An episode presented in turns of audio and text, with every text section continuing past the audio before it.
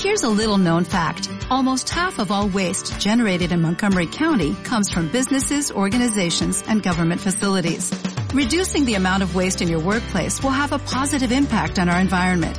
It can also save you money on your disposal costs. Reducing waste and recycling at your business is easy to do and is the law in Montgomery County. Make it your business to recycle right. Learn more at montgomerycountymd.gov slash recycle right or call 311. Nos habíamos, habíamos quedado en todas las dificultades que había pasado a Israel,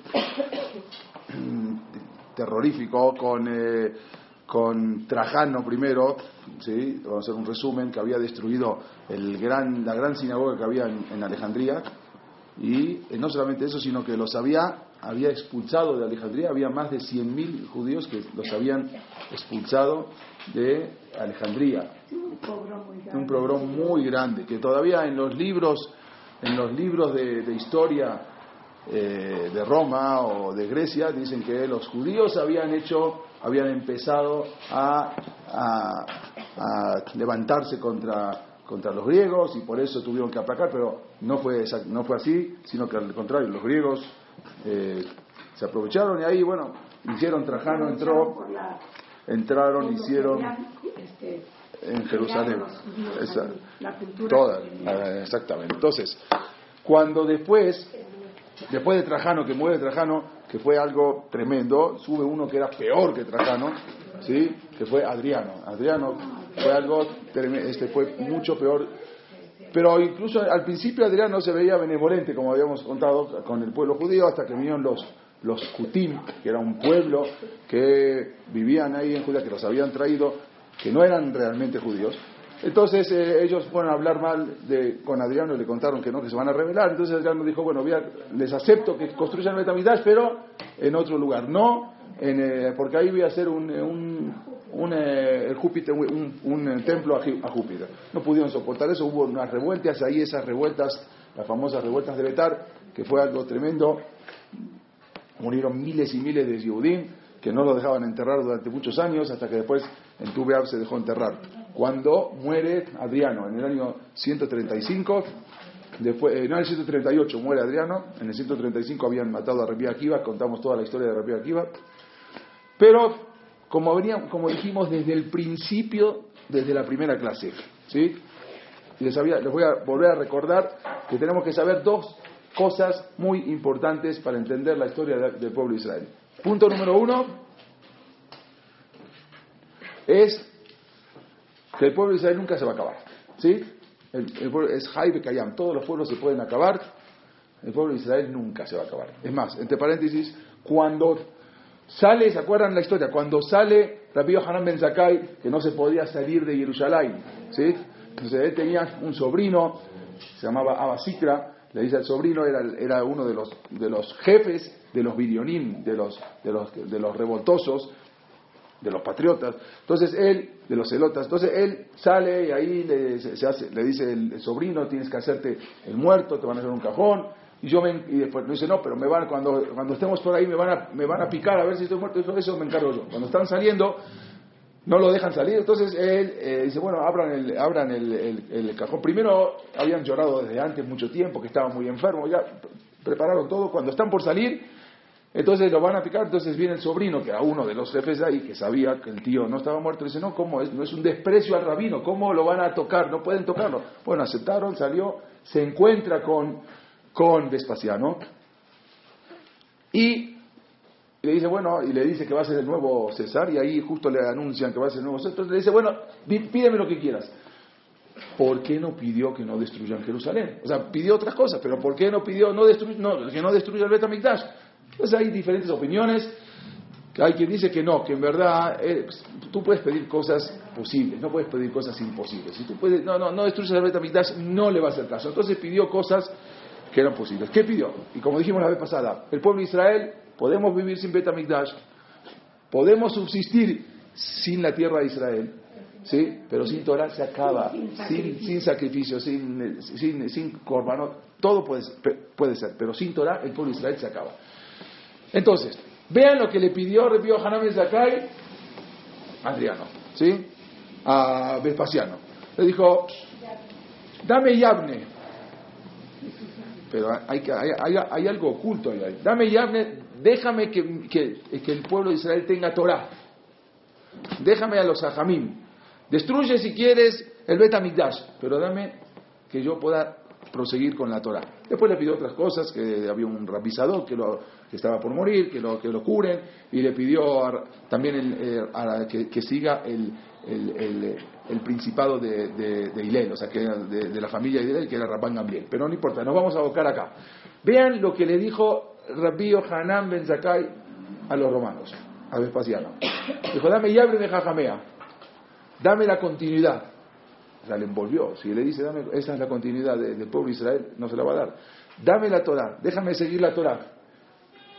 Hoy en día seguimos con Yabre Bejajamea y los romanos ya no están. O sea, miren lo que le pidió. O sea, ustedes están dominando, van a destruir. Ustedes no van a quedar, yo sí. Dame la Torah y yo sigo. Y ustedes no van a estar. La continuidad. Esa es la continuidad. Mientras ustedes no van a seguir. ¿Sí? Porque en el año 476, que vamos a ver, se acabó el imperio romano. Pero mientras nosotros, si tú me das Yavne, nosotros no vamos a morir, vamos a seguir. Y tú te vas a acabar. Él sabía que se iba a acabar. Él sabía que tarde o temprano el imperio romano se acaba. Todo se acaba, todo en el mundo es efímero, todo nace, muere, el, ser humano nace, muere, se, nace, nace, se reproduce y muere. Pero ¿En qué año es eso? Eh, esto fue esto fue cuando la destrucción del Betamigdash, en el año casi esto eso fue en el año 69. ¿Sí? O sea, después, un año después, no un año, o sea, el mismo año destruyeron el Betamigdash. Entonces él le dijo, dame esto, con esto yo sigo y tú no. Él no supo, Vespasiano se lo dio, pero esto era la jojma, la inteligencia de lo que le pidió Rabbi Hanan Zakai. Déjame proseguir con la Torah. Entonces, tú puedes destruir todo lo material, pero el alma. Exactamente. No sé, eso, eso sigue.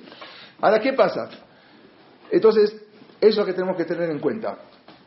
Es la continuidad, es la Torah. Baruj prepara todo Sabe, él sabe, nosotros no entendemos por qué hace las cosas, pero siempre tenemos dos cosas que saber.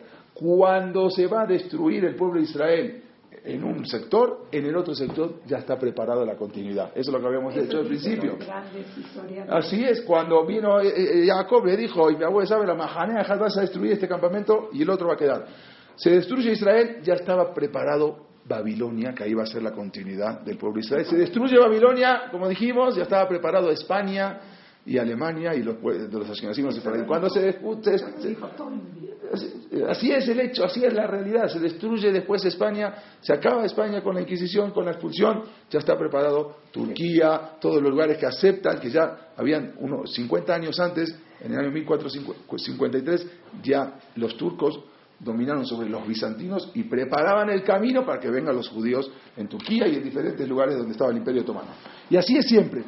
Entonces, esa es una de las cosas. La segunda es, Akashurhu Borer Refuá la Macá. Siempre Akashurhu crea la curación antes del golpe. Cuando ya viene acá el problema, matan a, el día que el día que asesinan a Rabbi Akiva, ese mismo día nace Rebbi, Rabbi Udanasi. Y vamos a ver, esto es la continuación para que veamos cómo todo va de la mano una con otra. Los que, porque el pueblo necesita una cabeza. Siempre necesita una cabeza. Se, acaba la cabeza y ya están haciendo la misma, en, el mismo momento, en el mismo, en el mismo día, están haciendo en el año 135 Rebi, que era Rebi así. Y ahí nos quedamos la vez pasada. Solamente quiero dar una acotación. Perdón. La vez pasada yo les dije, y hay, hay una, diferentes opiniones, quién era el emperador que fue eh, amigo de Rabbi, de Rabbi, de Rabbi y Rabbi Akados. Hay diferentes opiniones. Yo la semana pasada les dije que era Marco Aurelio, ¿sí? Marco Aurelio Antonino, no sé si se llamaba, pero hay en, en, diferentes lugares hay que hay, o sea, hay muchas opiniones, no saben si es Marco Aurelio o su papá, que se llamaba Antonino Pío. ¿Sí? Ok.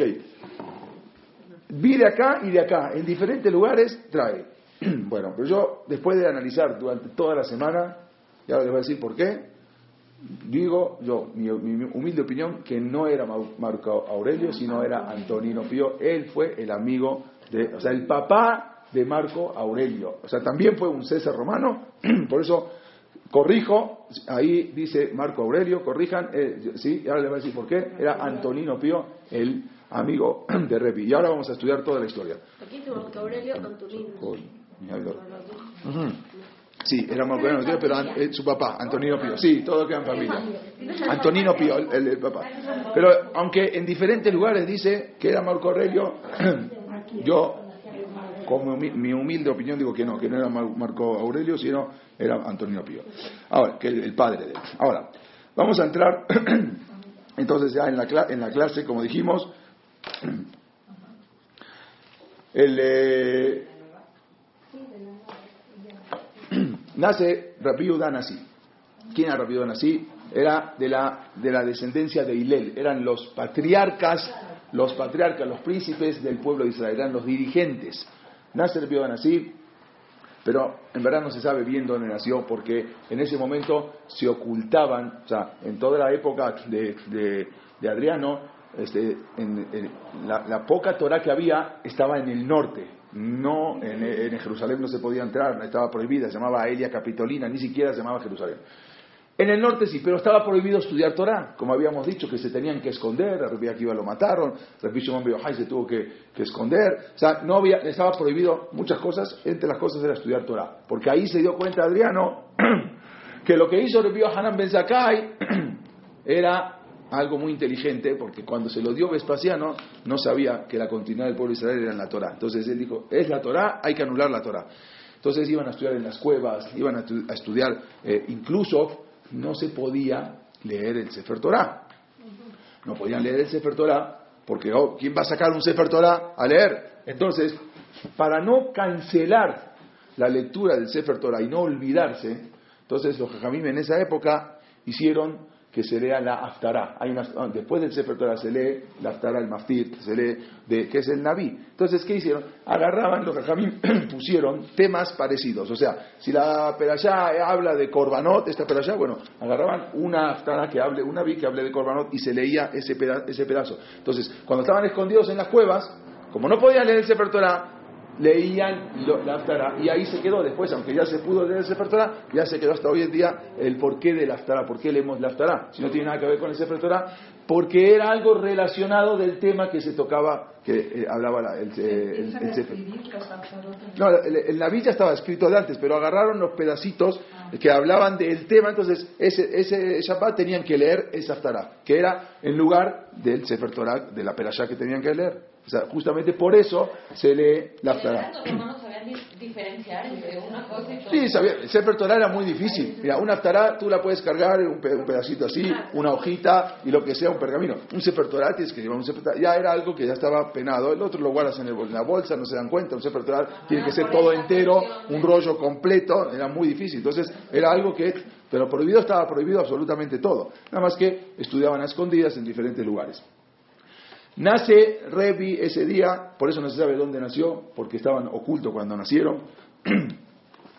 Entonces, eh, en el año, como dijimos, 135, el, eh, ya Rabban Shimon Ben Gamliel, que era su, su papá, él eh, le había, le había instruido, lo instruyó a su hijo, no solamente en Torah, porque podríamos decir que, va, que vaya al Yeshiva, que estudie Torah, no, también en diferentes, en diferentes temas. Por ejemplo, le enseñó también el idioma que se hablaba en ese momento, que era el idioma greco-latino, ¿sí? porque si bien eran romanos, pero hablaba, estaba mucha influencia griega, entonces le enseñó, porque el día de mañana, si una persona quiere ser un influyente político y hablar con los césares o hablar con dirigirse, si no tiene el idioma está imposible. Entonces le enseñó desde chico el, idioma greco-latino para poder hablar en griego y eso le, le- le permitió eh, constituirse en, en- un intermediario entre los judíos y los romanos.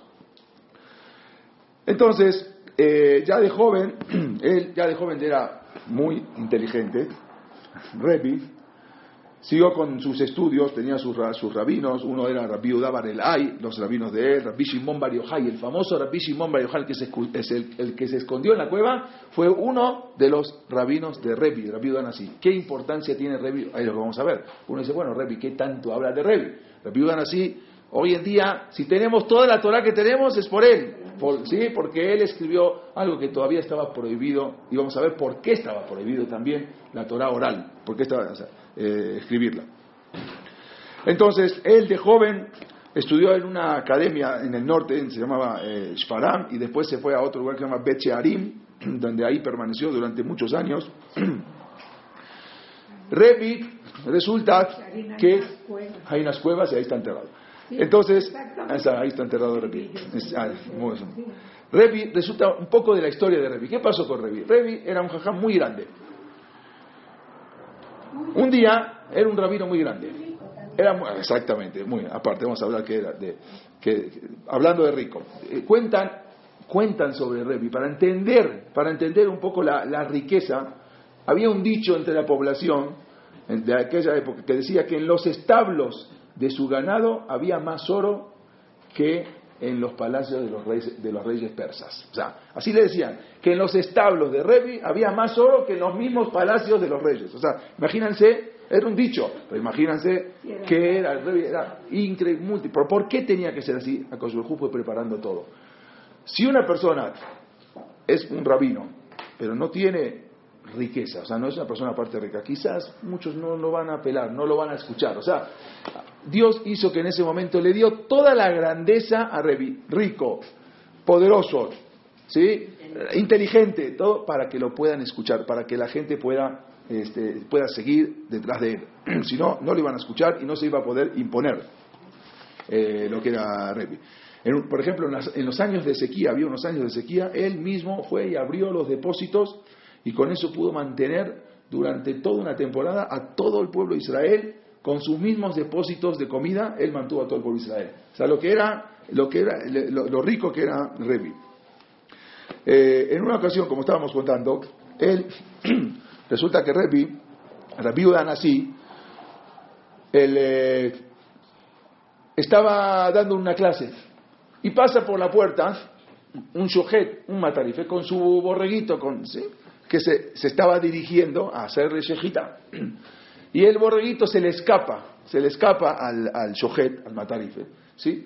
y se mete adentro del, lugar, del lugar donde estaba él dando la clase. Y se, y se va y se esconde casi aba- a- a- a- a- junto a él. Entonces, eh, viene Revi eh, vienen a buscarlo, el, el matar el sujet, viene a buscarlo, y, y él agarra al borreguito y le dice, ya ve, que para eso tú naciste, ve con, ve con, ve con tu, con, tu, el que te va a hacer la shejitá, ve con tu matarife, él, él para eso naciste, y se lo llevó, de- se lo llevaron, del cielo se cuenta la Gemara que del cielo se enojaron, del Shamaim, dijeron, ¿cómo? Tú eres un rab tan grande y no te apiadas de una avería. Sa- sabemos que igual eh, le van a hacer shejitá, pero que lo vayas y que, y, que lo- y que le digas, aunque el animal no va a entender el animalito, pero tú no te estás apiadando de un animal, no nos vamos a apiadar de ti. Durante 13 años, a partir de ese momento, Revi sufría de, problemas de intestinos, problemas de estómago, era algo terrible. Dicen que tener problemas de estómago es muy, muy es lo, es de lo peor, porque no puede estar disponible para todo lugar. Si tiene que dar una clase, no sabe si va a la clase o va, a- va a tener que dirigirse al baño. O sea, eh, 13 años sufriendo, Revi, y también de los dientes, sufría 13 años sufriendo sola, porque del chamay dijeron, si tú no te apiadas de las Beriot, no, no nos vamos a apiadar de ti. Él, él supo eso. ¿Cómo supo eso? No sabía eso todavía. Después de 13 años, su, él, eh, en, en su casa había una- un gato. ¿sí? Antes se usaban para, para los ratones, sabían, tenían gatos, hoy también. Bueno. Entonces, eh, él tenía una, y resulta una gatita, y se- resulta que un día llega su, su sirvienta, que estaba haciendo los quehaceres, y la gatita había tenido muchos gatitos chiquititos. ¿sí? Entonces, con la escoba los estaba, así cuenta los estaba barriendo y sacando, quítense de acá, sálganse de acá, estaba quitando los gatitos. Y cuando él vio eso, le dijo a la sirvienta, dice, ¿por qué no te apiadas si de Hashem, si Dios se apiada de las, de las Beriot, de todas sus creaciones, ¿cómo no te apiadas tú de estos gatitos? Déjalos en la casa. En ese momento, en el Shammai dijeron, se acabó la quesera. Tú te apiadaste, y ahí fue cuando se terminó la quesera con Revi, ya no le dolió más. Después de 13 años de sufrimiento, por no apiadar, eso también tenemos que saber, como a Israel, no tenemos- el pueblo de Israel tenemos que apiadarnos de todo, de, de lo, de, de- somos, eso, somos un pueblo Rahman. Había una vez, ahora me vino a la cabeza para que, para que vean lo que es. Había una vez eh, una muchacha, no voy a decir su nombre, pero quizás la conocían acá, vivía acá, hoy ya no vive acá, que ella fue Miss México, ¿sí? Miss México acá, en- ¿sí? Bastante guapa la muchacha, imagínense si era Miss México, y participó, y ganó de Miss México, ¿sí? Un día estaba, ella vivía acá en México, en Polanco, era amiga de mi esposa. Ella, eh, resulta que una vez, ella, en Goya, obvio, estamos hablando que era 100%. Goya. Ella, es- la llevaron, tenía que competir ahora por Miss, Miss Universo, porque ya ganó Miss México, ahora tienen que ir a, competir por Miss Universo. Entonces, una vez cuenta ella que estaba en Miami y estaba con, con- con la prepara- los preparativos. Bueno, no, era, no, no, era, no tenía que concursar en Miami, pero ahí eran los preparativos. Y, entonces un día estaba con, y ella, con, varias, con varias otras eh, modelos, porque ya estaban, estaban modelando. Entonces resulta que estaba en un restaurante comiendo, con, eh, pero con, la, con, con una modelo israelí. ¿Sí? Modelo, estaban comiendo. Entonces de repente, bueno, piden, o sea, entonces eh, piden una, no sé si algo, carne con leche, una, una no sé si una pizza con, con eh, habían pedido con pepperoni o no sé qué. Entonces la israelí, que obvio que no era, no era religiosa para nada, pero no comía carne con leche. Así tenía su tradición. Entonces, eh, ella dice, no, no, yo no, esto no como. ¿Por qué no? Y entonces la, la, la modelo mexicana, que no, la pueden checar en internet, su nombre y todo, ahí fácil verlo. Le dice, ¿por qué no, ¿por qué no comes? Dice, no, mira, nosotros no comemos carne y leche. Pero a ver, a ver, explícame, ¿por qué no comes carne y leche? No, pues porque no podemos, este, eh, la Torah dice que no puedes eh, eh, hacerle, matar a un animal y cocinarlo con la leche de su, de, de su madre porque el animal sufre. Y ahí le empezó a explicar todo. Dice, ¿cómo? Te lo resumo, ¿eh? ¿Cómo existe un pueblo que se afiada tanto de, de- los animalitos? O sea, de animal igual, lo van a hacer carne y leche. Le empezó a. Dice, no puede ser, yo no entiendo esto. Pues sí, así es. Bueno, y empezó, dice, se quedó con la intriga y empezó. Dijo, no puede ser, empezó a averiguar, empezó a averiguar. Llegó a México, empezó, a estudiar, empezó a averiguar, agarró un libro, iba a la librería de Jerusalén y compraba el libro, y esto, y lo otro, empezó cada vez más. Esta muchacha, ah, me olvidé, me- de contarles algo. Esta salía con un novio que era, que era israelí. O sea, el novio era israelí, obvio, no cumplía nada, porque el israelí está saliendo con una, con una goya. Ella salía con el novio israelí y resulta que ella se empieza, empieza a subir de categoría y el israelí ahí se quedó. Entonces después decía, oye, ¿cómo sales tú conmigo? Si tú no puedes salir conmigo, yo, yo soy, yo, yo no soy, yo no soy tú eres judío. Dice, no, pero mira, no pasa nada, no, no, sí pasa, no puedes salir tú conmigo. Y cada vez ella subía más en Torah. Y así fue que al final, al final ella llega a decir que ya, pero a todo esto tenía que competir por mis universos. Ya no quería, no, no, no quería saber nada de mis universos, ya se acabó, ya, ya, ya estaba en otra, en, en otra cosa. Y al final, pero no podía decir ahora que no. Bueno, fue y rezaba, y ella cuenta cómo ella misma rezaba para que no gane. Y rezaba y rezaba, Dios, por favor, no me pongas en, el, en la prueba de tener que, que de ganar, porque tener que ir, iba a ir. Tampoco podía afearse ni, ni empezar a comer, eh, porque, la, bueno, tenía un contrato. Al final fue, Baruch Hashem, ella siempre estaba feliz que no ganó. Pero se rezó y el novio ya, ya, lo dejó al novio, lo dejó, se acabó, tú no puedes salir conmigo, fue y se convirtió, se convirtió, ya dejó al novio, pero el novio no podía dejarla a ella, dice, no, porque tú vas a ser más que yo, fue también el novio, empezó a estudiar, se metió en Shuba Israel y empezó a estudiar. Bien, él no necesitaba hacer, eh, convertirse, bueno, y al final los dos subieron y el novio ya se hizo casi abreje.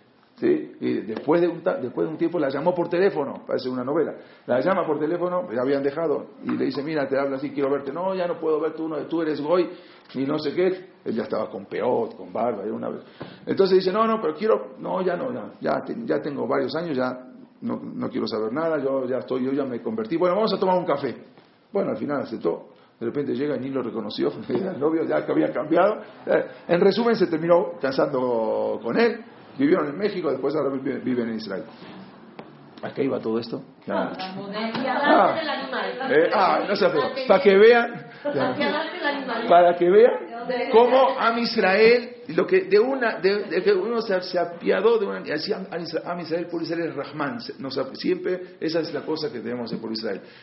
Afilu, a- de- había una, hace poco, ya me estoy viendo un poco el tema, pero ya con esto eh, retomamos. Hace poco hicieron una encuesta en, eh, en un, en un canal de televisión, ¿sí? Y trajeron varios espectadores y varias opiniones y él, el, el- el- que llevaba, el que llevaba adelante toda la, la encuesta la- en la televisión, decían, ¿qué, ¿qué hubiesen hecho ustedes si mu- muestra una foto, trae una foto de Hitler, chiquito, cuando era bebé. Dice, ¿qué, si, a, si a ti te vienen y te dicen, este niño, ¿Va a este, este- este va a ser Hitler, ¿sí? Y acá tienes al bebé, y acá tienes una pistola, ¿sí? ¿Lo matas o no lo matas? O sea, te ponen al bebé, y el bebé, vean la foto de Hitler cuando era chiquito, un bebé precioso, bonito, con cara muy... Y te dicen, te ponen al bebé y una pistola con una bala, acá. Y te dicen, te muestran la película, o sea, te dicen, este va a ser el que va a matar a 6 millones de judíos. Tú lo agarras la pistola, y, pero tú puedes evitarlo. O sea, tú con la pistola, ahorita si lo matas, se acabó el problema. ¿Tú qué haces? ¿Lo matas o no lo matas? ¿Eh? No, no lo mata. Bueno, hicieron una encuesta. Sí, muchos dijeron que sí, muchos dijeron que no. Hasta que al final le preguntan a una- un espectador que era un judío, un, un- un- era un que también lo habían invitado, y él dijo, y contestó muy bien. Le dice, mira, de todas maneras, nosotros no lo, no lo matamos, un judío no lo matamos. Pero de todas maneras, todo esto ya es providencia, y si Dios quiso, aunque no sea este, va a ser el otro. Porque este va a morir, si yo lo mato, va a venir a mamá y va a decir me mataron a mi hijo y va a adoptar a otro niño. Y al final, el otro niño es el que se llamó Hitler, este no era Hitler, el otro era el que se llamaba No, Hitler. si yo lo ¿Sí? digo, Entonces, no lo voy a ¿eh? Si me lo dan, no va a salir. de todas maneras, Am Israel es Rahman, él no se apiadó, tú no te apiadaste, por eso llegaron, le dije, le- los castigaron a Revi durante 13 años. Seguimos con la historia de Revi para que vayan, a- eh, si quieren, escribiendo quién era. El Revi, en una ocasión, como eh, viaja a Roma, ahí la- él lo cuenta la Gemara, que en una ocasión viaja a Roma para, eh, para hablar con, él sabía, como dijimos, sabía el idioma, sabía greco-latino, sabía hablar griego, sabía hablar eh, romano, latino, ¿sí? entonces viaja a Roma para entrevistarse con el César, para que le bajen un poco, porque ya, ya habían bajado un poco, porque Adriano ya había fallecido, después de Adriano subió Antonino Pío, entonces este que vemos aquí, ¿sí? Lo que, Antonio Pío fue de Mau Correlio, sí. Entonces yo estoy ahora rectificando. Él fue y se entrevista con, con, con Antonio Pío y le dice, y empieza a hablar con él, y que, y que, y lo que por favor le pide que ya no le quite los impuestos, que ya es algo que imposible, que no persiga al pueblo de Israel, que les permitan ciertas cosas. Ya habían permitido enterrar a todos los de la Arugué Betar, los que habían muerto, pero sí seguían las opresiones. Hizo una amistad con Antonino Pío. Cuando yo vaya a, por- esté por ahí por Judea, te voy a ir a visitar.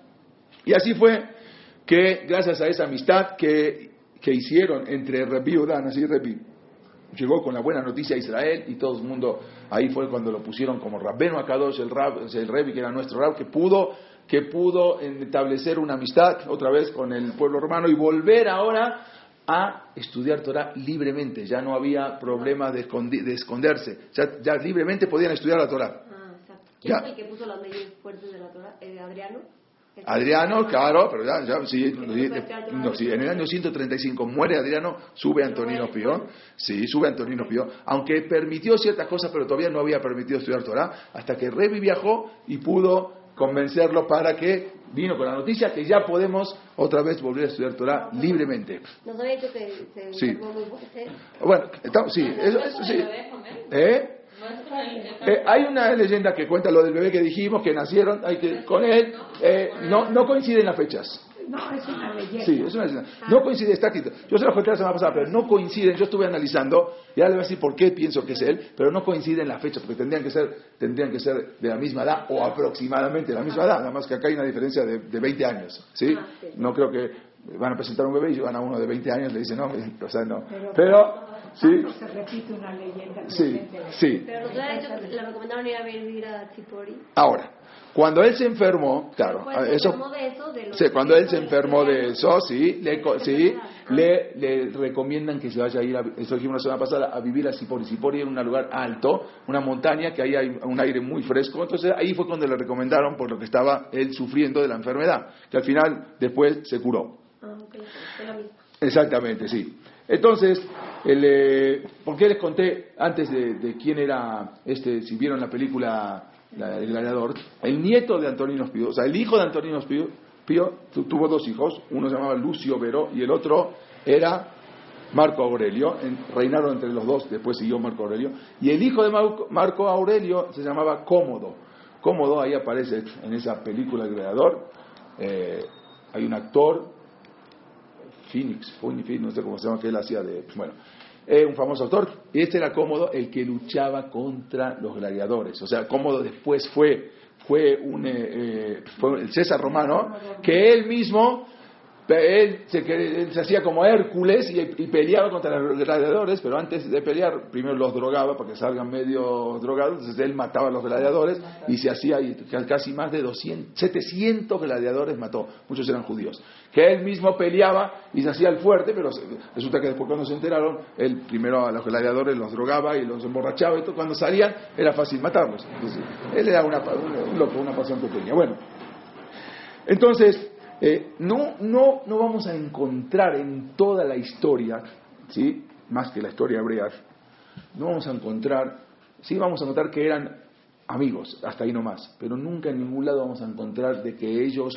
estudiaban juntos, de que Revi era el maestro de, de, Antonio. Eso no vamos a encontrar, porque estaba prohibido, él mismo le prohibió a, a, así que cuenten de que él estudiaba con él. Oh, imagínense, el emperador romano que estudie con un judío, automáticamente en el Senado de Roma lo, destituyen y lo matan, así como mataron a, Calígula y así como mataron a, todos los césares romanos, a este, obvio que lo van a matar.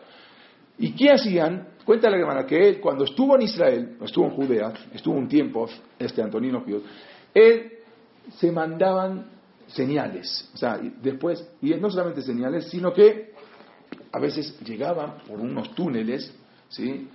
a estudiar con él, por abajo habían acabado unos túneles, y llegaba a estudiar con él, y él, cuentan ahí que es, él iba con dos cuidadores, con dos guaruras, cuando llegaba uno hasta cierto punto se iba con el otro, volvía, lo mataba, el mismo emperador, y hasta que llegaban al otro y mataba, para que nadie, o sea, cada día tenía que matar a dos de sus soldados para que no se enteren, y lo enterrarlos para que no se enteren. Pero un día, dice acá, primero que todo, vamos a ver qué hablaban entre ellos. Acá cuenta la Gemara, y le voy a decir ahora por qué se van a dar cuenta que era este, eh, eh, Antonino. Dice que acá que él llegó una vez con él a estudiar, y eh, ya vamos a ver de qué platicaban y todo, y un día le dice, le dice, tengo dos cosas que quiero pedir en el Senado, pero dice Antonino Pío, pero no me las van a dar. Una me la van a otorgar, dos no. La primera, la primera cuál es? Dice, quiero quitarle los impuestos a a Tiberia, o sea, para que puedan, porque Revi le había dicho, había dicho que quite los impuestos porque era algo que ya los tenían muy ahorcados y no podían ah, seguir estudiando Torah. Entonces, y la otra, dice, eso lo quiero hacer.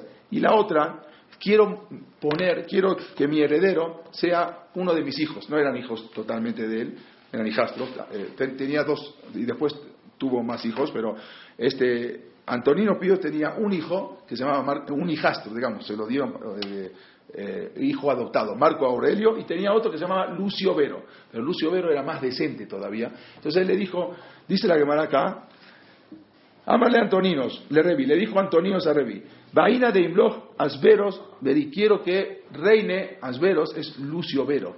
El, Marco Antonio, Marco Aurelio no tenía ningún hijo que se llamaba Lucio Vero. Yo quiero que reine mi hijo Lucio Vero. ¿Cómo hago? Y así le explicó, le, iba diciendo. Entonces él, le va diciendo, le va contando cómo tiene que hacer y le va, lo va aconsejando. Y así varias cosas. Y, también después le dijo, tengo, más adelante dice, tengo una hija, ¿sí? Que se llama Gila. Bueno, pero no es Gila, sino en verdad es, se llamaba, eh, se llamaba la hija eh, Galeria.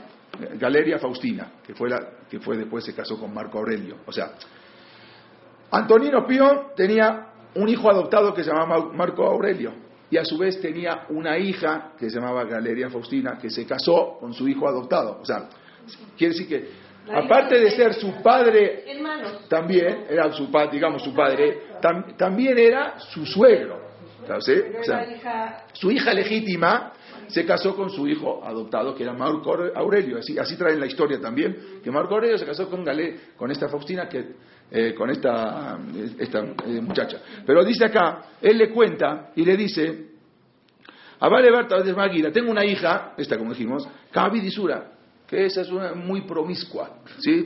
Así le dijo, ¿qué hago con mi hija que se va con cualquiera? Y ahí cuentan la historia, estuve checando la historia también romana, que dice, sí, que esta hija era, iba con marineros y se iba con gladiadores y era así, entonces ¿qué hago con esta hija? Entonces, ahí le dice Revi, le, no le puede decir, pero le, manda, ya la recarguira, le mandó una, una, una raíz de, un, de una cosa, de, una, de, mostaza, le manda, y le quiso decir, entiende con esto. Entonces era como una, señal, que Rashi explica una cosa, pero los jajamín no están de acuerdo. Rashi explica que le dijo, eh, córtala, mátala. ¿Sí? Pero los jajamín dicen, ¿por qué era para matar? ¿Qué hizo? Si para el goy hacer adulterio no, está penado, o sea, no es hayam mitad.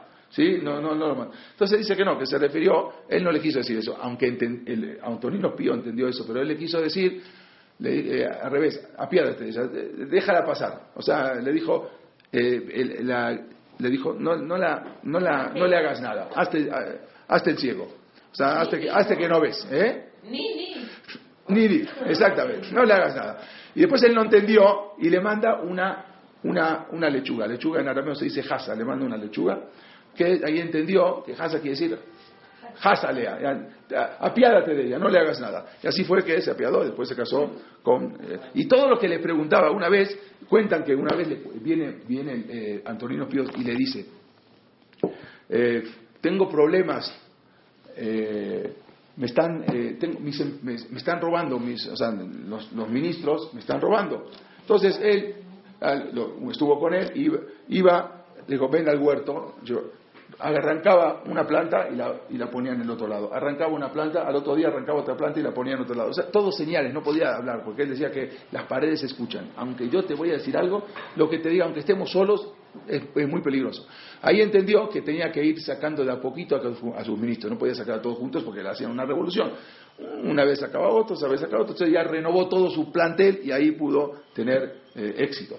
Y una vez vino, vino para que vean cómo estudiaban, estaban estudiando juntos.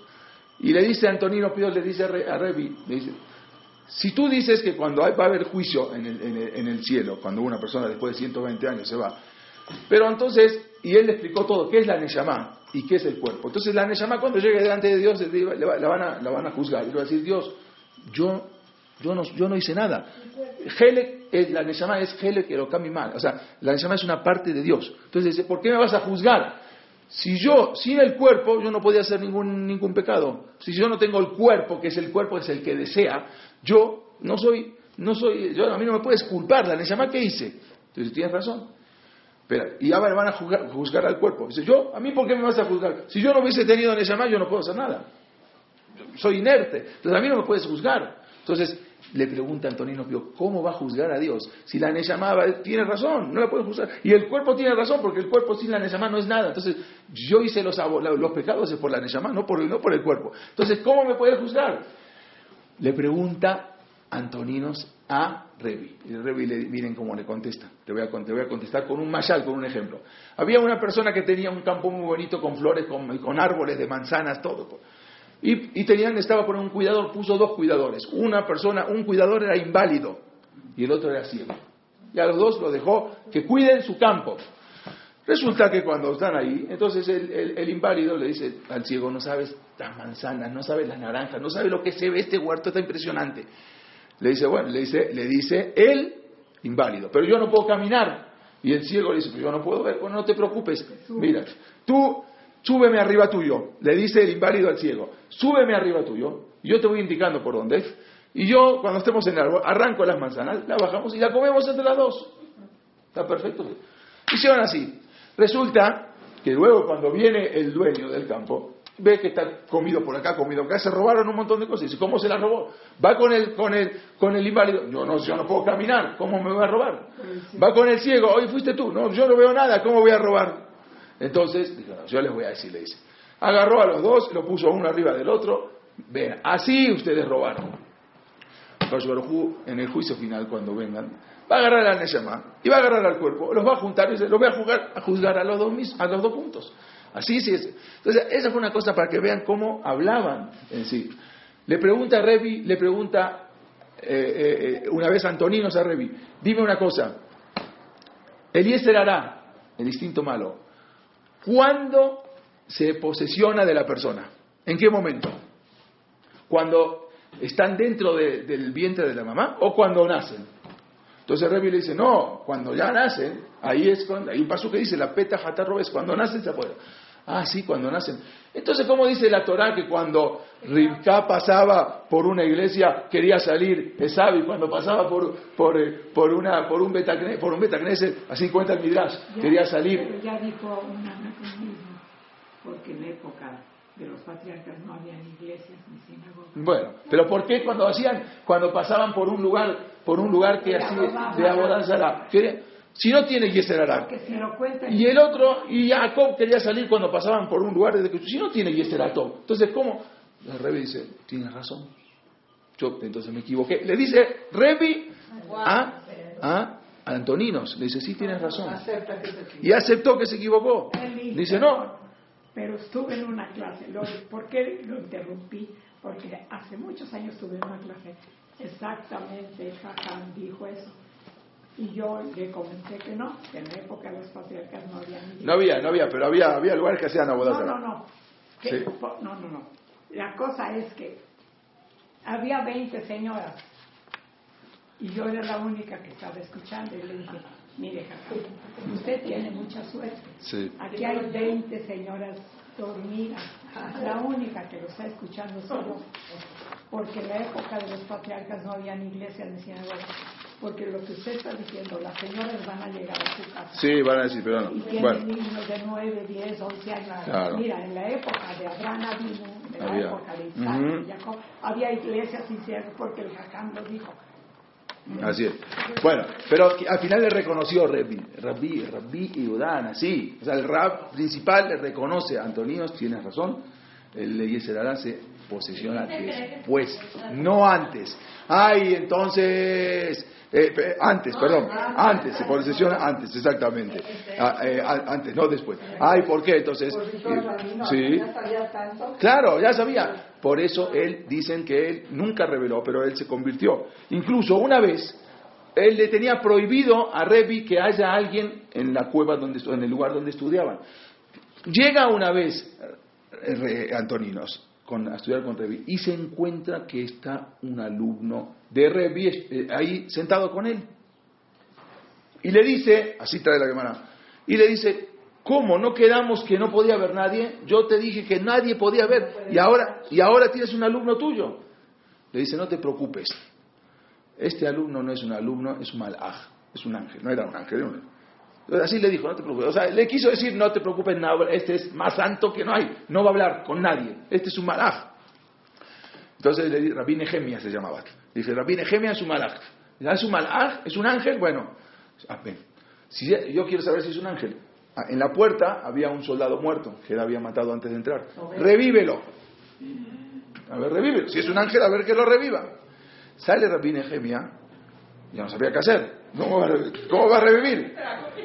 Cuenta la Gemara que en ese momento empezó a rezarle a Dios. Dios, por favor, revívelo. Te lo pido, por favor, revívelo, revívelo. Y se para el soldado y revivió. Para que lo, así lo trae la Gemara que se para, para que lo vea como era un para que se crea que dice, bueno, ahora acepto que todos, no un malaj, yo sé que no es un malaj, yo sé que es un alumno tuyo, pero ahora entiendo que todos los, tus alumnos tienen una, capacidad especial y el pueblo Israel tiene una capacidad especial y ahí fue cuando aceptó convertirse, pero en secretamente nunca nadie supo que en ningún libro de historia figura que se convirtió, solamente en los libros judíos que eh, se supo después. ¿Cómo termina? Seguimos con la, con la historia de Revi. Revi, la viuda, así que fue algo, algo impresionante. Eh, cuentan ahí en la Gemara en Gitim, cuenta que desde la época de Moshe Rabbenu hasta él, hasta Revi, no hubo una persona o sea, una- que ostentara tanta grandeza y conocimientos de Torah junto con la riqueza. O sea, lo que le dio Dios, como dijimos antes, era todo junto tiene que tener para que se escuchen sus palabras, para que la gente Para que tenga autoridad, exactamente. Por eso puso esas cualidades en Revi. La pregunta es, ¿por qué? Y es una pregunta que no mucha gente la sabe. Pregúntenle ustedes a sus esposos, a quien sea, y no mucha gente la sabe. Sabemos que hay Torah Shevichtav, la Torah escrita, y Torah Shebealpe, la Torah que se tenía que transmitir oralmente. La pregunta es, ¿por qué? ¿Por qué estaba prohibido escribir la Torah? Está bien, hay Torah, y la- sin la Torah se ve al pez, sin la Torah oral no se puede entender la Torah escrita. Porque la Torah escrita dice, no puedes cocinar, lote bashel gedi bajalevimo, no puedes comer un borreguito con la leche ¿Qué quiere decir? Que yo no puedo agarrar el borreguito con las leches, hacer una, un, eh, una mezcla y comérmela, pero sí me puedo comer una hamburguesa con queso. Pero era para que no se entendiera de forma li- literal, ¿no? Por eso, ¿por qué? Pero, por, pero, pero ¿por qué no la puedes escribir? Está bien, La- la- tú necesitas la Torah oral para que te venga a explicar que lo que te dijo la Torah, que el mensaje, lo que quiere decir la Torah, si no, no puedes entender. Ok, pero también escríbemela, ¿por qué estaba prohibido escribir la Torah oral? ¿Por qué se tenía que transmitir de, de boca en boca, de, de gente en gente? ¿Por qué? Para que no haya interpretaciones Porque personales. no se podía aumentar, ¿no? ¿Eh? Porque no se podía No, si al revés estoy aumentando. La Torah te dice, no puedes comer el borreguito con la leche. Y tú dices, no, no, no solamente que no se puede comer, no puedes comer aunque no sean de la misma. Y aunque también, no solamente que no puedes, tampoco puedes cocinarlo junto. Pero también el pollo. Y también el pollo. Por eso, ¿por qué? ¿Pero por qué? Escríbemelo. Yo, yo me imagino para que haya un... Eh, un criterio, o sea, por eso son todos los comentarios, o sea... Pero también, pero los comentarios- como tal, porque... ¿Por qué? Para que yo no lo pueda eh, distorsionar también. distorsionar, por ahí va. Vamos a ver. ¿Entendió la pregunta? ¿Por qué, por qué de la, la Torah estaba prohibida hasta que vino Rebi y encontró un pasú y se dio cuenta que ya el pueblo de Israel ya, ya estaba, ya se iba a dispersar y se iba a perder todo? Entonces él aceptó el pasú, como dijimos la semana pasada, et la azot Hashem eferu torateja. El- no, ya se habían dispersado por todos. Entonces, ¿qué pasa? Si no escribo esto, se va a perder. Pero ¿por qué hasta ese momento no se podía escribir? Porque no hubo una autoridad como que... Pero, pero no, ¿por qué, por desde que entregaron la Torah en, la, en el Sinai no, no, no, no estaba prohibido? ¿Por qué desde ese momento no dijeron, así como se escribe la Torah escrita, también se puede escribir la Torah oral? O sea, ¿por qué prohibieron? Esa es la pregunta. Le voy a contestar, hay varias respuestas, voy a dar tres respuestas. Primero que todo, alguien dijo, siem- debido a que siempre surgen nuevas situaciones, ¿sí? Y al poner la Torah oral por escrito, tú lo que estás haciendo es limitarla. Se sobre cero, ya, estás limitando. Esto es, ya no hay más. No, La- siempre los jajamín pueden, hay, hay una explicación que van saliendo de la Torah. Entonces tú la escribes, ya la limitaste. Como la Torah, la Torah escrita, la Torah escrita es limitada. Hay esto, eh, tiene muchas explicaciones. Si tú la vas a escribir, primero que todo la estás limitando. Si no, cada uno se va a comportar en un Ahora, que es- esa es otra respuesta. Segundo, ¿sí? Se convierte en temporal. ¿no? Vamos, exactamente. Por ejemplo, cuando una persona quiere aprender a ser doctor, a hacer una cirugía, ¿sí?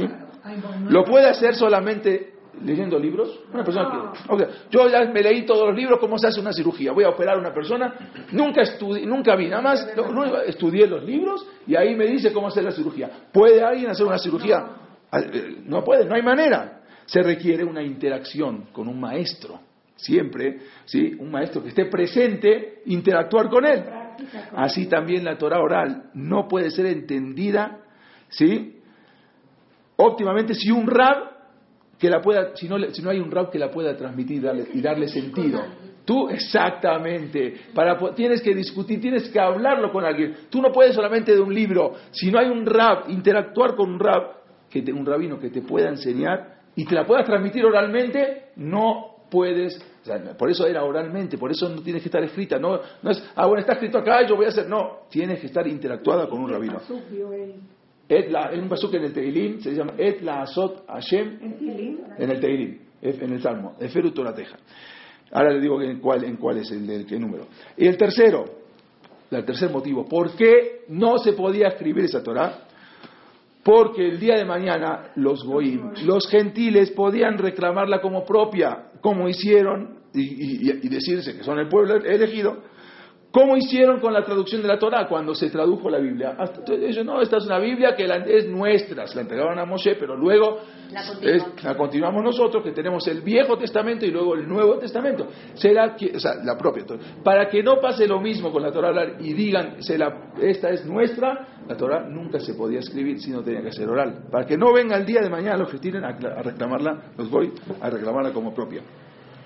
Como dijimos, él vio, él vio que re- revivió que esto Rebi, Rabbi vio que, sí, que esto no había mucho tiempo. Reunió a todos los rabinos que ya se podían abiertamente y cada uno que le vaya diciendo una Mishnah, lo que sabía oralmente. A ver, ¿tú qué sabes? Yo sé Babakamat. ¿Tú qué sabes? Yo sé la Gemara. Yo sé Kitushim. Cada uno de los 63 tratados, él agarró a cada uno y uno que le vaya diciendo lo que sabe y así fue escribiendo antes de que se pierda. Ya se había perdido mucho. Muchos ya se había olvidado. Él rescató lo que más se podía.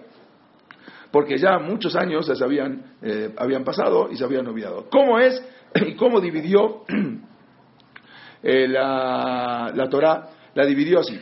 Eh, La, la oral, seis órdenes, en seis órdenes, que son 63, ahí lo, ahí lo escribí, 63 tratados, 525 capítulos y 4224 Mishnayot, fue lo que, es, lo que se escribió. Sí, algo, lo que imagínense, en el, en el poco tiempo, o sea, no, no es, vivió 85 años, imagínense todo lo que hacer, es algo inconmensurable lo que hizo. Y de ahí salió lo que hoy en día tenemos la Gemarot, el Chas. La Gemara es la Mishnah, o sea, viene es de la Mishnah. Todo lo que tenemos hoy en día, las interpretaciones, todo sale de ahí. Como dijimos ahí, las, las seis órdenes, por ejemplo, la primera se llama Seraim, ¿sí? que ahí abarca leyes agrícolas ¿sí? y plegarias, todo la, como es la tefilá. las- el segundo que es Moed, que habla de Shabbat y las festividades. Otra que se llama Nashim, que habla de las leyes de la mujer, incluyendo el matrimonio y el divorcio.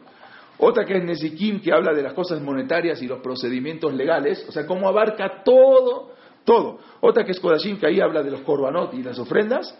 Y Taharot, que ahí habla de la pureza ritual, la migbe, al Jodidá, todo lo que es... Eh, el año 190 concluye de escribir todas las Mishnayot. La primera es Seraim, Seraim que habla de, abarca leyes agrícolas y plegarias. La segunda, Moed, sí. Eh, Pero en Babilonia que. Ah, ahora vamos a ver, todavía no entramos. En Babilonia ya había Torah, pero como ahorita vamos a volver a Babilonia cuando volvamos y volvemos un poquito más atrás. Pero yo quiero terminar Pero con si aceptan eso, eso. Ahora, o sea, lo aceptan porque se dieron cuenta que Revi era la... Por eso Dios le hizo lo que le hizo a Revi, lo hizo tan grande para que todo el mundo acepte y nadie tenga ninguna reclamación contra él. Entonces, eh, como dijimos, hubo eh, eh, Revi en el año 190 te- concluye de escribir y ahí, si ustedes hay una generación de Tanaim, hubo cinco generaciones de Tanaim, que los Tanaim eran los primeros, los, eh, eh, eran del año 30 hasta el año 200. Hubo cinco, cinco generaciones de Tanaim. Ahí, no, vamos- quieren- les voy a decir rápido si quieren saber, por ejemplo, quiénes eran. La, estaba, Il- la primera generación fue Hillel y Shammai, fueron los primeros generación de Tanaim. Hillel y Shammai. Sugot, Eh, ya, venía hasta Hillel y Shammai. Ellos fueron los Tanaim primeros. ¿sí?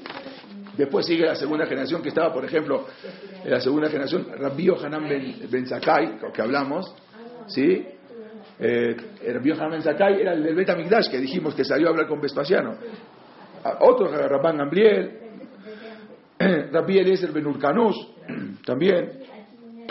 Eh, la tercera generación, por ejemplo, era Rabbi Akiva. Por ejemplo, Rabbi Akiva era de la tercera generación. Y los, y los otros mártires que dijimos que habían fallecido también. La cuarta generación era Rabbi Meir, ese Rabbi Meir Balanés. Y su alumno, Rabbi, Shi- Rabbi Shimon Amuyat. Sí, Elizabeth Abuyat, ahora vamos a, no, no iba a tocar el tema, ahora lo decimos. La quinta generación era Rabbi Udá Nasi. Rabbi Udá Nasi, que era este que estamos hablando, era la quinta generación de Tanaim. Recién tocaron el tema, ¿quién era Elizabeth Abuyat? Rabbi Meir tenía un maestro que se llamaba Elizabeth Abuyat. Era un jajam muy grande, pero muy, muy grande. Cuenta la Gemara que él desertó. ah, ¿Cuál fue? ¿Por qué? ¿Se acuerdan la semana pasada que habíamos contado? Sí, él incluso era de los que habían entrado al Pardés, ¿sí? a otra dimensión, ¿sí? de, de- con Rabbi Akiva, con Benzomá y Benazai. Resulta que Elisha Ben Abuyá, que era un Talmid Jajam muy grande, él vio lo que pasó con los Yehudim en Betar, que, que muchos años estuvieron en muertos, no se los enterraba, vio la matanza que había, incluso vio una vez una lengua arrastrada por un cerdo, que era la lengua de un Talmid Jajam que habían matado, llamado Rabbi Juspita Meturgeman, que era uno de los grandes Rabbanim. Y resulta que dice, ¿cómo puede ser? Este que se la pasó hablando de Torah toda su vida, ahora su lengua está arrastrada por un cerdo. No entendió eso y ahí fue cuando Piresh se totalmente se alejó, pero no solamente que se alejó, ahora se hizo un informante de los romanos. O sea, él iba y decía dónde estaban los judíos estudiando Torah. ¿Eh? Él iba... entiende, ¿no? Porque alguien de una cadena tiene que entender que no entendemos. Sí. Ajá. Hay un libro Pero es que aparte él se metió mucho a, la- a toda la cultura griega, o sea, aprendió, o sea, No, no. no, Y por más que iba Repi Meir y iba con él y le decía, vuelve, vuelve en tu camino, por favor, él no vuelve. Y estaba un día de Shabbat y en Kippur montado en un caballo y le decía, ya, bájate del caballo. ¿Eh? ¿Cómo? ¿Por qué los acusaba a los judíos? Ah, porque ya, ya. No, no se conmigo. Renegó, re- re- ah, porque vio todo lo, lo que había pasado, la matanza que había pasado en la ciudad de Betar, que mataron a más de 90.000 judíos, y que la sangre corría hasta el, hasta el Mediterráneo. Y cuando vio eso, decía, no puedo entender, esto le pasa al pueblo judío. O sea, es algo que más adelante vamos a tocar cuando lleguemos a- al tema de la Shoah. Cuando lleguemos al tema de la Shoah, vamos a hacer esas preguntas y vamos a hablar de eso. Pero no quiero adelantarme ahora. Y es un tema muy delicado, pero Baruch Hashem, cuando lleguemos al tema lo vamos a hablar. Vamos a hablar. Pero él no entendió, no entendió qué estaba pasando, cómo puede ser. Se habla, se hace. Y cuando se y cuando se, se dejó todo, ya se hace ahora eh, justamente por eso se llama eh, Ishaher, se hace contra el pueblo judío y ahora él mismo va y delata cada uno donde los rabinos estaban estudiando. Y muchos rabinos murieron porque él los delató. Y decían, este está- en, esta cueva están estudiando y en esta cueva están estudiando otros rabinos. Y no había manera de, de, aplacarlo. Fue, mandaron a Rebi Meir que hable con su rabino. No hubo manera, aunque sí, y no, no había manera de convencerlo. Cuentan que hasta el final de, su- de sus días, cuando ya eh, estaba agonizando, entonces Rebi Meir le dijo, ya, haz Teshuvah. ¿De qué sirve la Teshuvah? No sé, pero haz Teshuvah. Entonces eh, empezó a llorar. Empezó a llorar, le dijo, yo escuché, salió una voz eh, del Chamaimo, escuché que todo el mundo tiene Teshuvah, menos Elisha. ¿Sí? Elisha no hay Teshuvah. Y así fue, Rabbi Meir, bueno, y ahí y murió llorando. Entonces vino Rabbi Meir interpretó, si murió llorando es porque después de todo se repitió, igual él había hecho cosas muy, muy, eh, muy, muy, trágicas.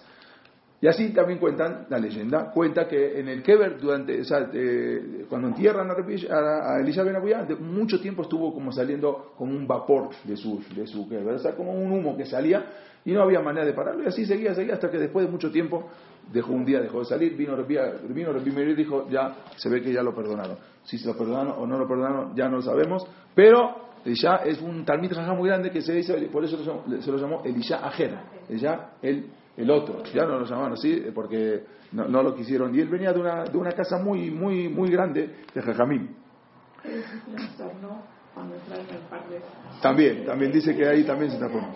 Revi, sí, exactamente. Les voy a, Revi falleció el 15 de Kislev del año 219, ¿sí? A los 84 años, ¿sí? Ha- Habiendo servido como nací en Israel por más de 30 años. El 30 años fue el que instaló, reinstaló de nuevo la Torá en Israel. Sabía que esta benevolencia, todo esto de estos césares, no iba a durar mucho tiempo. Sabía que este Antonino Pío, luego va a venir un hijo que quizás también va a proteger al pueblo Israel, pero más adelante ya no va, no va a haber protección. O sea, este, esta temporada, este poquito tiempo, esta época se iba a acabar, por eso se apuró a escribir todas las Mishayot. Yo nunca tuve intención de enseñar a un hijo ni de... No, porque ni al hijo le podía decir que él se había convertido. O sea, él no podía saber nadie en el mundo que él se había convertido. Su propio hijo lo podía delatar.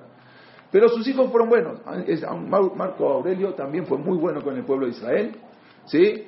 Y, él, y también su hijo de Marco Aurelio, que era cómodo, aunque era un loco que mataba y que peleaba, la- y ahí hicieron la película, como dijimos, esta, el creador, él también fue bueno con el pueblo de Israel, también fue bueno, pero hasta ahí. Después de eso, ya ahí vienen otra vez los problemas, como exactamente como Revi había, había pensado. Pero eh, en ese momento, vamos a terminar, aunque sea, tenemos 10 minutos más. El, eh, cuando después de esto, cuando ya se muere, el, fallecen estos emperadores, sube otro emperador todavía bueno, un emperador que se llamaba Caracalla. Este emperador, que lo vamos a ver también acá, este es Antonino, para que vean, esta es realmente la fisonomía de Antoninos. Este- así está, está su, su- su busto, su estatua, como era todavía en vida. Lo podemos ver, hasta la cara se ve un poquito cara, cara de bueno. Antoninos, Antoninos Pío. Sí, para acá las temas están claras. Sí, exactamente. Antonino Pío. ¿Sí? Ahora vamos a ver. eh, bueno, acá tengo Diocleciano, que es, otro, pero ahora vamos a ver. Este Caracala es el que exactamente, las famosas termas de Caracala, el que, sí, que eh, las manda a construir exactamente donde era el palacio de Nerón. Ahora lo, encontraron hace poco. Entonces, eh, Caracala en el año 211 eh, que son 3.000 de- de- 3.971 del año hebreo, es nombrado emperador romano y él también restablece a los judíos todos sus derechos. ¿Sí? Caracala, él otorga la libertad ilimitada al pueblo de Israel. Hagan lo que quieran, quieren cumplir todas las misbot, pueden, no hay límite de nada, les da completamente todos los derechos. Pueden hacer todo, cumplir las misbot, libremente, no tienen problema. Fue bueno Caracala. Luego, en el año 222, asume Alejandro Severo. ¿Sí? Alejandro Severo fue el, nuevo César, el nuevo emperador romano, y él también promueve la amistad con el pueblo de Israel. Vean cómo todavía fue otorgando, después de tantas tragedias con, con Trajano, con Adriano, ahora vienen épocas buenas que pueden aprovechar ahí. Después de Caracalla, Alejandro Severo. Alejandro Severo, ahí, ¿sí? Incluso en la puerta del palacio de Alejandro Severo Está grabado. está, estaba grabado, y eso está escrito en los libros también, de, libros romanos, él le gustó un dicho que decía, decía Hillel. Pero no eran. ¿Eh? No eran de la misma época. Fue muy- No, Hillel fue hace mucho tiempo, sí. Él dice, Mandesana No hagas a tu compañero lo que odias para ti mismo. Hasta hoy en día es un dicho que dice, no le hagas al prójimo, no le hagas a tu compañero lo que odias para ti mismo. Él lo puso en, lo puso en hebreo. Mandesana Geminaj alta. lo- No, no lo puso en hebreo. Lo puso en romano, pero en, en- en lo que quiere, sí, en, la- en la- en latín. Sí, lo, sí, lo que, sí, está en arameo. Lo que, lo que odias para ti no le hagas, así le puso, no, eh, lo puso en, la entrada a su palacio.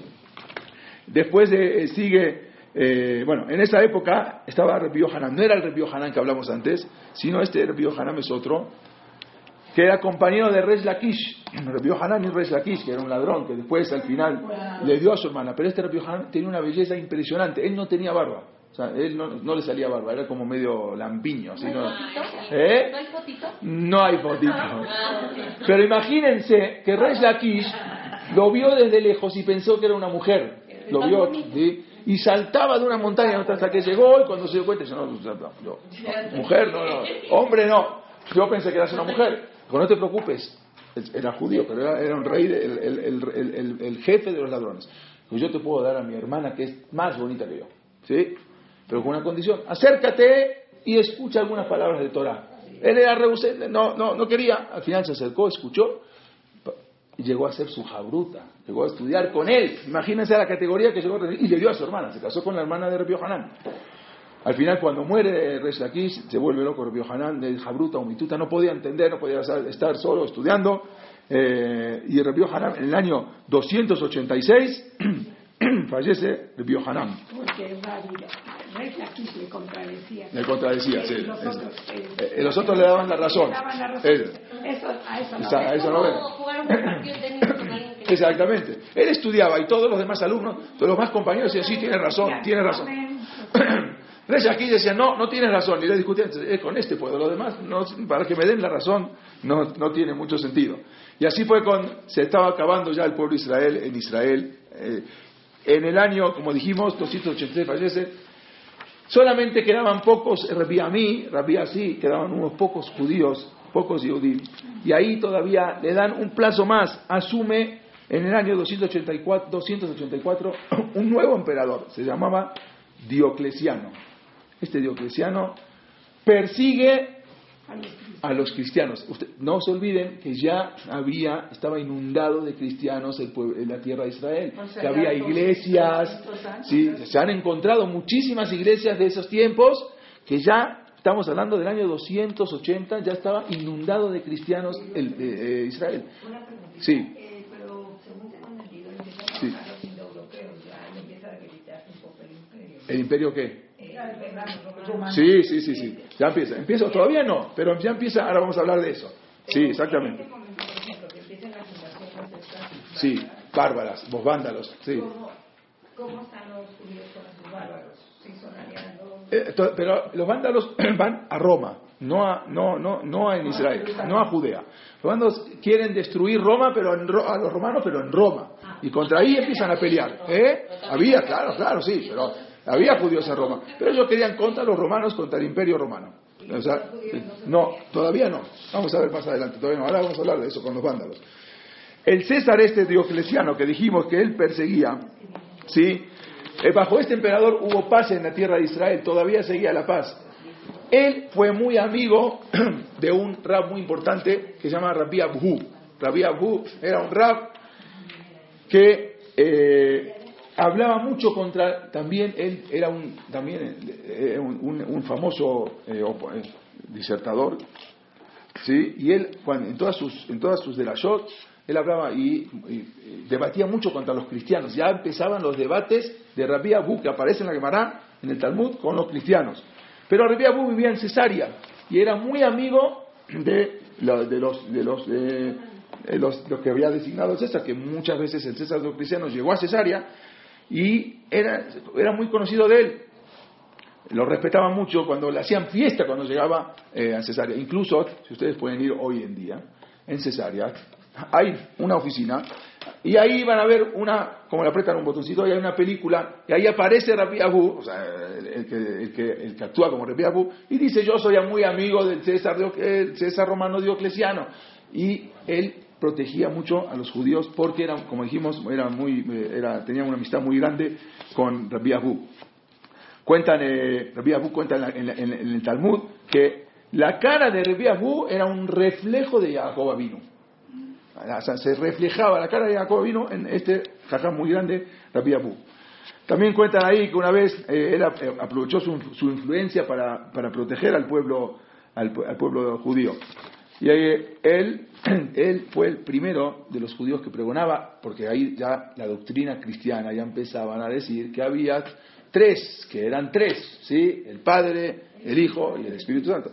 Y él siempre decía, cuando hablaba en sus derashot, Rabbi Abu decía que Hashem no tiene ni un hijo, no tiene ni un padre, no tiene hermanos. Ani Rishon, de Ani su dice, yo soy el primero, yo soy el último. Nadie. No tiene nada, no, el pueblo, eh, Hashem no tiene. Y él discutía con, con los cristianos, eran los debates que hacían. Y así, en el año 305, el emperador Diocleciano, que era muy amigo de Rabbi Abu, abandona el poder después de 20 años y se refugia en un palacio que hasta hoy en día está, si algún- alguno tuvo, tuvo oportunidad de ir, en una isla, se llama la isla de Split, en Croacia. Es una isla, a veces los barcos llegan a esa isla. Ahí el, el- el- el- cuando a los, a los pasajeros de los barcos van, bajan ahí, le, le dan la, la- para ir a recorrer el, recor- o sea, el- recorrido, lo llevan al palacio de Diocleciano, que ahí se refugió después de, después de ser emperador. Está el famoso, está íntegro, impresionante, en la isla de Split, en Croacia, está su palacio donde se refugia, se retira. No, no, ya se retira del poder y asume un nuevo emperador que él es el que instala, el que pone el cristianismo como religión romana que se llamó Constantino. Oficialmente, Constantino, el 25 de julio del año 306, asume como emperador Constantino y en el año 313, mediante el edicto, el famoso edicto de Milán, Constantino legaliza la religión cristiana. Ahora, ahora viene el de Nicea en el próximo, ahora viene ahí, ahora va a ver, ya vamos a llegar a Nicea. En el año 323, el emperador Constantino, en el concilio de Nicea, él declara a la cristiandad como religión oficial del imperio romano. A partir de ahora ya no van a ser más Idólatra. idólatras, ya no van a ser más paganos, sino la religión oficial del imperio romano va a ser la religión cristiana. Y como consecuencia de eso, el cristianismo que ya había crecido enormemente, bueno, hasta, hasta, ese, hasta ese momento había crecido modestamente, a partir de ahí se convierte en la religión dominante del mundo. Con Constantino. Sí. Este es Constantino, ¿eh? Su mamá influyó mucho en él. Por política, yo. No por política, ya, eh, eh, ya, lo- eh, la mamá influyó mucho en él, lo convenció y él, también todo política, obvio, pero ya veían que el paganismo ya no tenía razón de ser. O sea, cuentan que en Roma había más de 700 dioses. Nosotros conocemos Ce- Zeus, Hércules, no sé, más de 700 dioses. ¿Cómo se hacía para servir a los 700 dioses? No había manera. Ni, ni en el año, aunque pongamos un día para cada dios, no, no se alcanzaban a servir a los 700 dioses. Ya se veía que es algo que no tiene sentido de ser, no tiene razón de ser. Entonces, la gente busca algo, necesita buscar algo. O se va al judaísmo, obvio que todavía Mahoma no había nacido, ¿sí? ¿O, qué, o a dónde se va? No había, entonces, eh, necesitan creer en algo. Entonces, la mamá lo convence y a partir de ahí pone la religión cristiana que hasta hoy en día, ¿quién la, la- la- puso oficial? Constantino, este rey. Si quieren, el- al lado del, del, del arco de Titus, al lado del Coliseo Romano, hay una, ahí en en la avenida esa, en la avenida en Roma, ahí hay un, un, un arco muy grande que se llama el arco de Constantino. El arco, no, es el arco, el arco de Constantino que queda ahí al lado del Coliseo Romano. Este Constantino, vamos a ver qué pasó, que a partir de ahora ya empiezan las persecuciones. Acuérdense, hasta ahora a Israel estaba en paz, muchos años de paz, con muchos, eh, con, con, con Antonino Pío, con Manco Aurelio, con Caracalla, con, con- con Diocleciano, todos eran emperadores buenos. Ahorita empieza a cambiar otra vez.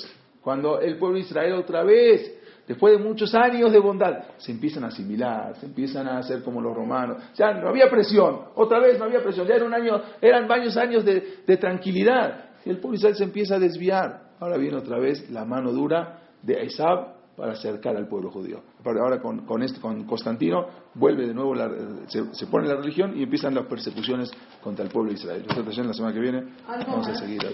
Sí.